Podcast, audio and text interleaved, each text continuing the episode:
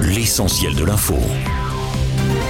La cavale a pris fin et l'homme de 42 ans soupçonné de deux meurtres depuis son évasion du centre de détention d'Argentan dans l'Orne a été interpellé aujourd'hui près d'Angers dans le Maine-et-Loire. Le suspect bénéficiait d'une permission de sortie et en avait profité pour reprendre la fuite après sa sortie de prison. Au total, il purgeait deux peines d'une durée de 12 ans pour tentative de meurtre par conjoint ou concubin et atteinte au bien aggravé d'après les informations du parquet. On revient sur la mort de Naël et la semaine d'émeute qui a suivi partout en France. Selon Emmanuel Macron, le pic que nous avons connu ces derniers jours est passé, dit-il. Le président recevait ce matin à l'Elysée plus de 200 maires touchés par les violences et les dégradations de ces derniers jours. De son côté, le ministère de l'Intérieur affirme que les forces de l'ordre ont interpellé 72 personnes la nuit dernière contre 157 dimanche. La place Beauvau tire aussi un bilan des incendies volontaires. Au total, 159 véhicules ont été pris pour cible, 24 bâtiments dégradés et 4 locaux de police, gendarmerie ou police municipale. Les dégâts sont estimés à 1 milliard d'euros au total selon les estimations des principales organisations patronales lundi, dont le MEDEF, qui appelle le gouvernement à mettre en place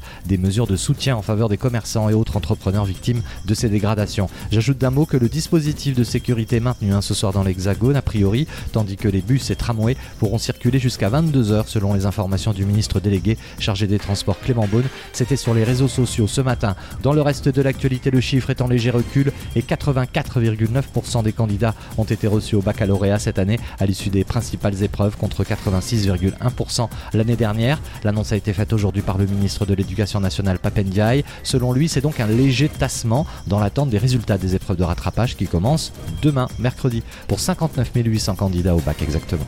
Et puis en bref, Météo France maintient une cinquantaine de départements en vigilance jaune aux orages aujourd'hui. L'alerte concerne toute la moitié nord, mais aussi l'Ardèche, la Haute-Garonne, l'Aude, l'Ariège et les Pyrénées-Orientales. Demain, la vigilance pour le même phénomène passera à 23 départements du nord et du centre-est de la métropole. Enfin, sport et cyclisme, la troisième étape du Tour de France a été remportée hier par Jasper Philipsen à Bayonne. Aujourd'hui, la quatrième étape se joue en direction de Nogaro dans le département du Gers.